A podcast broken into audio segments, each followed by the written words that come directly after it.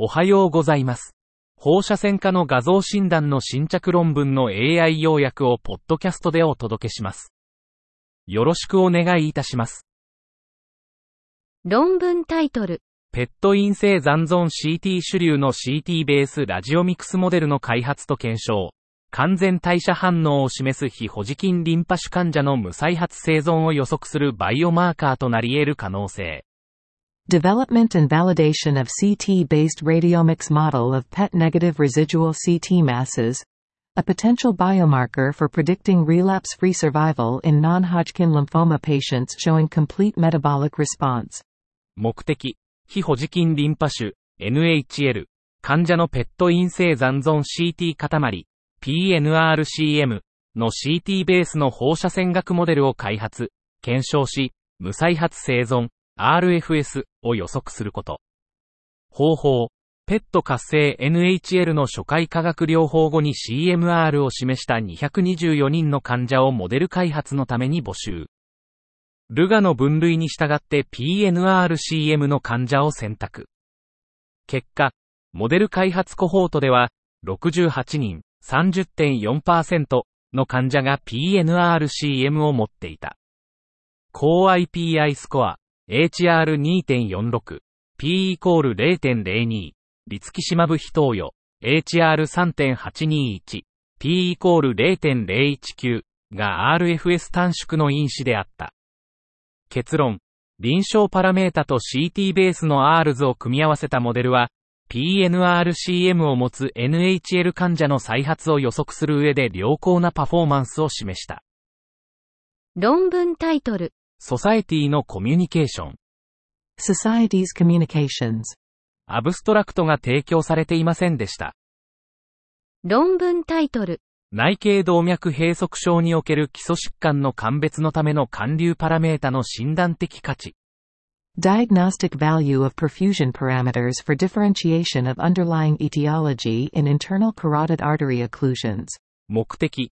内頸動脈閉塞の原因を CT パーフュージョン、CTP、パラメータで区別することを調査。方法。2012年から2019年までの急性脳梗塞患者69名、平均年齢70歳を対象に CTP パラメータの比較分析を行った。結果、マット比率により、側線性と大血管病性の閉塞を区別することが可能。AUC イコール0.77、式値イコール1.15。結論、マット比率に基づき、側線性と大血管病性の ICA 閉塞患者を区別することが可能。ただし、乖離性閉塞患者の区別は不可能であった。論文タイトル、PCI 後の異所性 LAD 乖離の非典型的症例、診断と管理の課題。An atypical case of iatrogenic LAD dissection following PCI. Diagnostic and management challenges. 異原性冠動脈乖離は、診断的血管造影や経皮的冠動脈インターベンション、PCI などの介入的心臓病学手術の稀な合併症として挙げられます。これらは非常に稀ではありますが、重篤な心筋損傷や死に至ることがあります。以下の症例では、虚血性拡張型心筋症を引き起こした異原性差全下行冠動脈、LAD、乖離を紹介します。この症例は、乖離の非典型的な部位、虚血性損傷にもかかわらず症状がないこと、そして多職種間アプローチを必要とする全体的な管理のため、放射線学的及び臨床的に注目に値します。論文タイトル、結石を伴う子宮卵管瘤の二重課題、稀な症例報告。Dual challenge of a secourethroceal with calculus. A rare case report. 尿管嚢胞は人間の尿路異常の中で最も一般的で、5%が脱出すると予測され、通常は幼少期に発生します。32歳の女性が排尿時の灼熱感と20年間の尿道膨張の苦情で当院を受診しました。初期の超音波評価では、左の膀胱尿管結合部に脳胞状の病変が膀胱に伸び、後方音響陰影を引き起こす高エコー焦点が見られました。CT スキャンで尿管脳胞と結石の診断が確認されました。排尿時の膀胱尿道造影では、尿道と陰心管領域に下降する左側の尿管脳胞が明らかになりました。CT 膀胱造影で左側の尿管脳胞と結石の存在が確認されました。尿管脳胞は尿管脳胞の稀な変異体で、女性が男性よりも頻繁にこの状態を経験し、膀胱尿管逆流と再発感染に傾向があります。腎機能の喪失、再発性尿路感染、尿失禁などの問題を防ぐためには、これらの状況の診断確認が重要です。論文タイトル。二重後大動脈辺縁を有する大動脈周囲左腎静脈の2つの稀な症例とその手技的意義。Two rare cases of circumaortic left renal vein with double retroaortic limbs and its procedural implications. Circumaortic left renal vein with additional retroaortic limbは稀な解剖学的変異です。当院では、この変異を持つ2例を経験しました。それぞれがヘミアジーゴスとアイブクに排出していました。このような変異の臨床的意義と手術的な影響について議論することに焦点を当てています。論文タイトル。稀な症例報告。CT ガイドか農用ドレナージ中にガイディングワイヤーが破断し、その後投資家で内視鏡端により回収された症例。A rare case report. guiding wire fracture during CT-guided abscess drainage session and subsequent retrieval under fluoroscopy by the endoscopic grasp. カーディオロジー介入手術や整形外科手術中にガイドワイヤーの破断が発生することがありますが、介入放射線治療中のガイドワイヤー破断は稀です。右乳がんと右液化リンパ節転移の症例を提示します。手術切除と新規補助化学療法、標的療法を受けました。フォローアップクリニック訪問中の造影 CT で右大腿筋群の筋肉内農用が確認されました。CT ガイド下で農用を排出することを決定しました。FR、10のピックテールカテーテルが農用空に成功裏に挿入されましたが、手術後の CT でガイドワイヤーの断片が農用空に残っていることが分かりました。ピックテールカテーテルを交換して残留ガイドワイヤーを取り除き、内視強化でフルオロスコピーを使用して断片を成功裏に回収しました。ガイドワイヤーの破断イベントは稀ですが、重篤な合併症を引き起こす可能性があります。ガイドワイヤー使用手順中に注意すべきいくつかの考慮事項を特定し、状況を管理する戦略を議論します。治療は、残留ガイドワイヤーの位置、患者の臨床状況、関連する合併症に依存します。論文タイトル。外形静脈ラインからの造影剤流出による気道障害。Airway compromise following contrast extravasation from an external jugular intravenous line. 要素造影剤の漏出は、CT 検査等の静脈注射後に稀に見られる合併症で、発生率は 0.1%-1.2% です。造影剤の漏出の大部分は軽度で、治療なしで解消します。静脈アクセスが困難な患者では、大体注射部位が必要となり、これらの部位は中華化に比べて造影剤の漏出とその後の合併症のリスクが高まります。外形静脈からの要素造影剤の漏出により軌道が閉塞し、相関が必要となった稀な症例を紹介します。これらの高リスクな静脈アクセス部位への造影剤の注入中及び注入後には、追加のケアとモニタリングが必要です。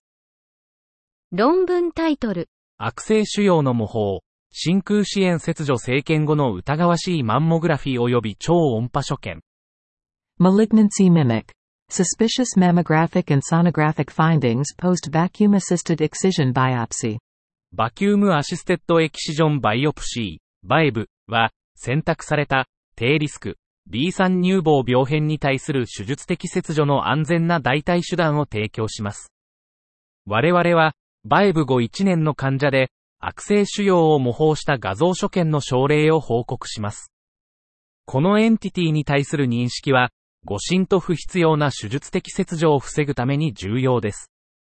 ようやく、バイブは低リスクの B3 乳房病変の安全な代替手段である。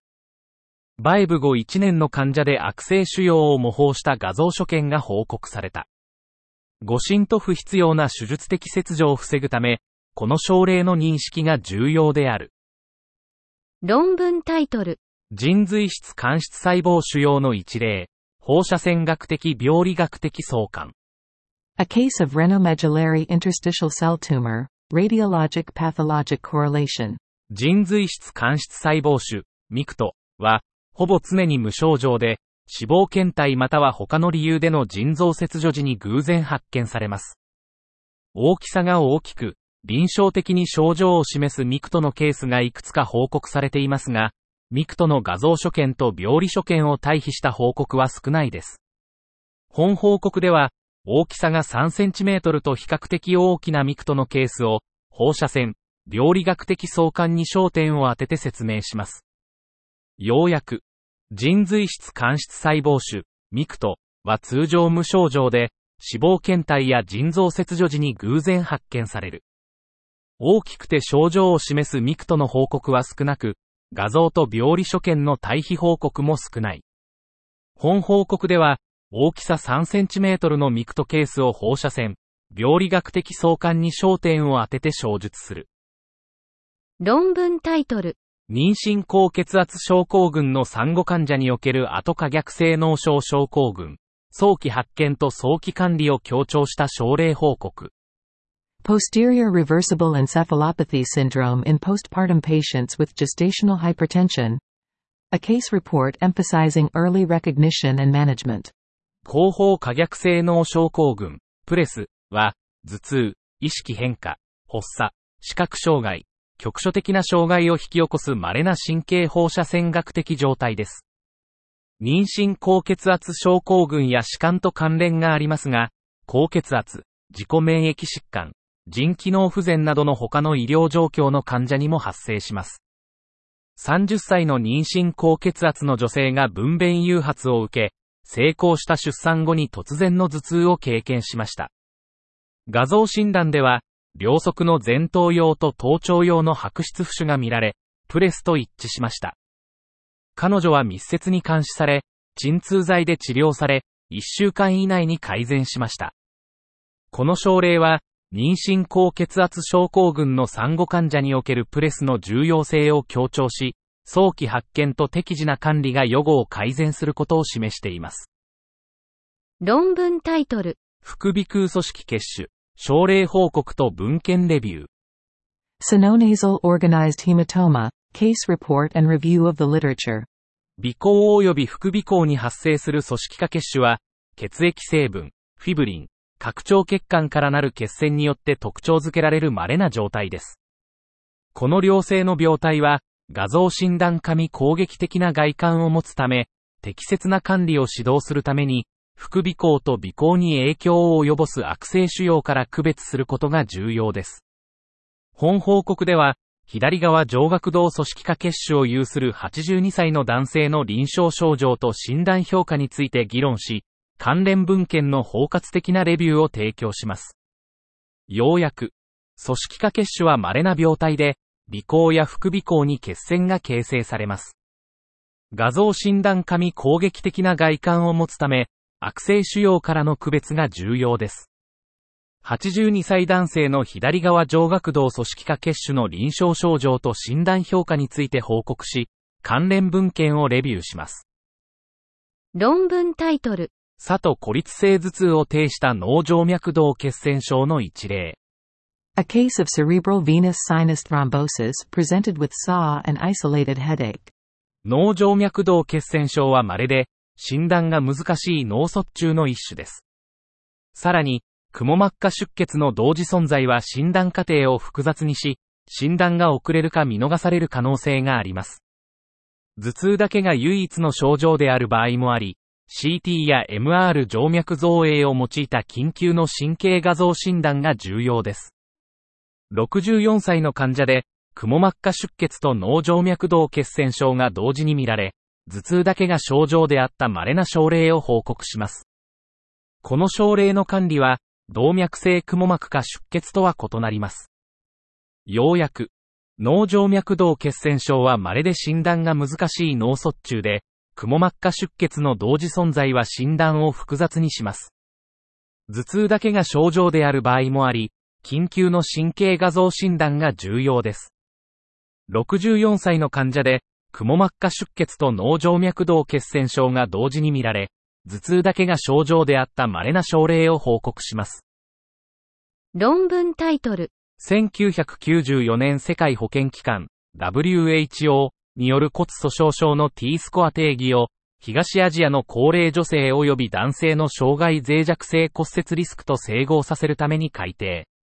Revision of the 1994 World Health Organization T-score definition of osteoporosis for use in older East Asian women and men to reconcile it with their lifetime risk of fragility fracture.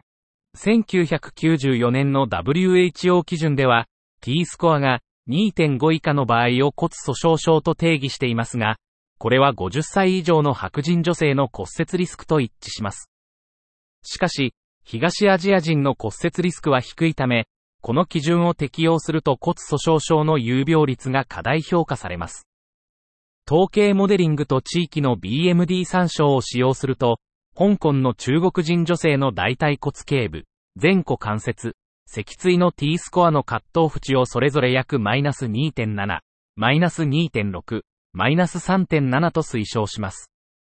放射線学的な骨粗鬆症脊椎骨折を大体臨床エンドポイントとして使用すると、中国人女性の大腿骨頸部 T スコア2.77はイタリア人女性のマイナス2.60に、脊椎 T スコア3.75はイタリア人女性のマイナス2.44に相当します。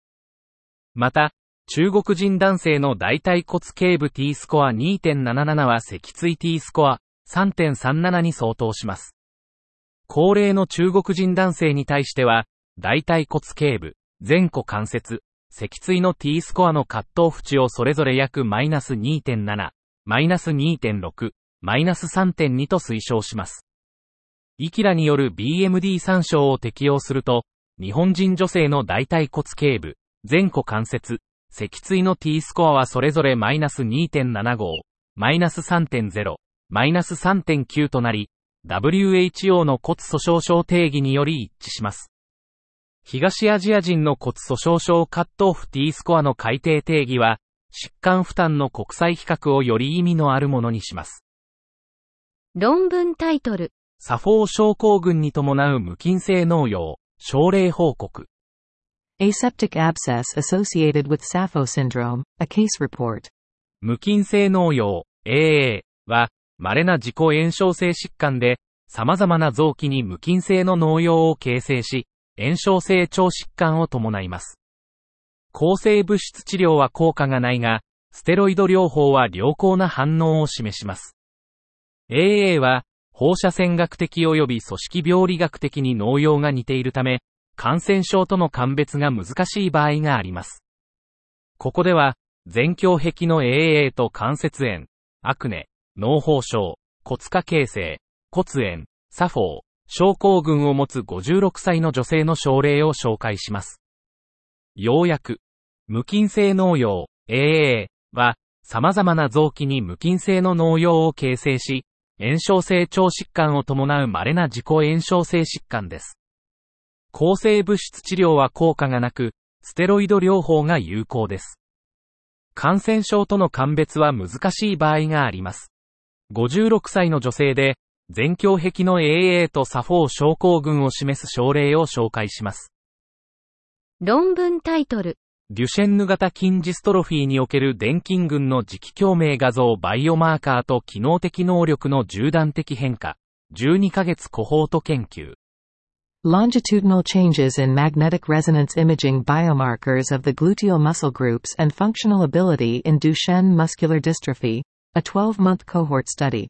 背景、デュシェンヌ型筋ジストロフィー、DMD の客観的バイオマーカーとして定量的 MRI が考えられていますが、伝部筋群の MRI バイオマーカーの刑事的進行とその将来の運動機能予測値については説明されていません。目的、12ヶ月間の進行を特徴づけることにより、伝部筋群の MRI バイオマーカーが DMD の運動機能低下の予測因子としてどのように機能するかを探る。材料と方法。DMD の112人の参加者が MRI 検査を受け、脂肪分割と縦弛緩時間 T1 を決定しました。調査は、屈筋、伸筋、内転筋、外転筋を含む臀部筋群に基づいて行われました。 North Star Ambulatory Assessment と時間機能テストが実施されました。すべての参加者は平均12ヶ月でフォローアップを受け、時間機能テストの変化に基づいて2つのサブグループ、機能安定、低下グループに分けられました。単変量と多変量のロジスティック回帰法を用いて、将来の運動機能低下に関連するリスク因子を探りました。結果、機能低下群では、すべての T1 値が減少し、脂肪分割値が12ヶ月間で有意に増加しました。P より小さい0.05。機能安定群では、屈筋と外転筋の脂肪分割のみが12ヶ月間で有意に増加しました。P より小さい0.05。基線の T1 値は、 North Star Ambulatory Assessment と正の相関があり、12ヶ月後の時間機能テストとは負の相関がありました。P より小さい0.001。一方、基線の脂肪分割値は、 North Star Ambulatory Assessment と負の相関があり、12ヶ月後の時間機能テストとは正の相関がありました。P より小さい0.001。多変量回帰分析では、外転筋の脂肪分割の増加が将来の運動機能低下と関連していました。モデル1、オッズ比、OR、イコール1。104、95%信頼区間、CI、1.026から1.187、P イコール0.008セミコロンモデルに、OR イコール1.085、95% CI、1.013から1.161、P イコール0.019、曲線化面積は0.874でした。結論、外転筋の脂肪分割は、12ヶ月後の DMD 患者の運動機能低下の強力な予測因子であり、DMD 患者においてこのパラメータに早期から焦点を当てる重要性を強調しています。論文タイトル。単発性管内主流形成単管癌の微小血管浸潤状態及び予後を推定するための、術前の臨床的特徴及び MRI の特徴に基づくノモグラム。Nomogram based on preoperative clinical and MRI features to estimate the microvascular invasion status and the prognosis of solitary intrahepatic mass-forming cholangiocarcinoma. 目的、単発性管内単管癌、SIC の微小血管浸潤、無微、状態について、術前の臨床的及び MRI 特徴に基づくノモグラムを開発し、無再発生存、RFS を予測できるか評価する。方法。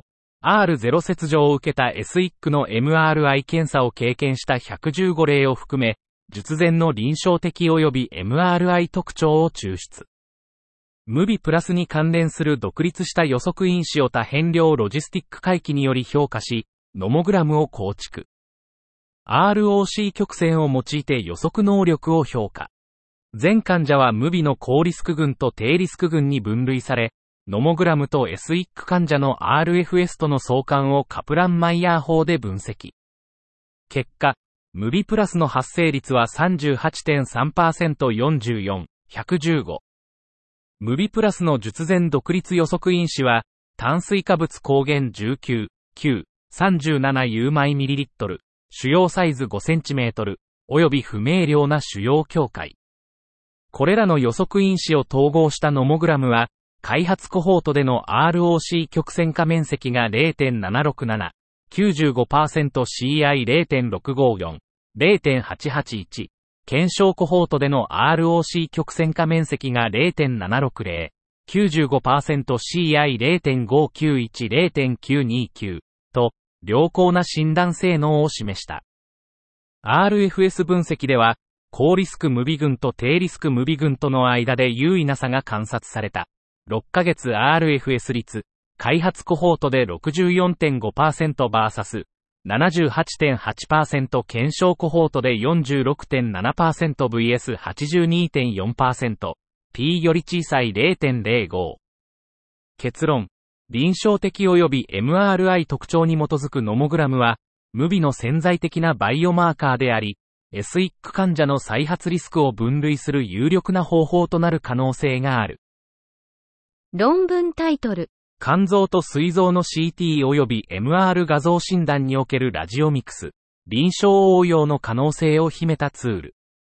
Radiomics in CT and MR imaging of the liver and pancreas, tools with potential for clinical application. ラジオミックスは、臨床的な MRI や CT から定量的な画像特徴を抽出することが可能です。これは主に、腫瘍の特性やステージングのより良い特定、患者の結果や治療反応の予測など、腫瘍学的な応用で利用されています。肝臓のラジオミックスとテクスチャ解析は、動脈症での選手、局所結節性化形成、肝細胞がん、HCC などの高血管性病変の区別を改善し、HCC の予後因子の事前決定を支援しています。膵臓 CT と MR 画像のラジオミックスは、膵臓管腺がんの検出と、神経内分泌腫瘍、質量形成性慢性膵炎、自己免疫性膵炎からの区別を強化しています。また、ラジオミックスは偶発的な膵臓脳胞性病変のより良い特性づけを可能にし、良性と悪性の膵臓内粘液性新生物を正確に識別します。しかし、これらのツールはまだ臨庭設定で実装されていません。この非体系的なレビューでは、肝臓と膵臓の CT と MRI 研究からのラジオミックスと特徴抽出ワークフローの実装の基本的なステップを説明します。以上で本日の論文紹介を終わります。お聞きいただき、ありがとうございました。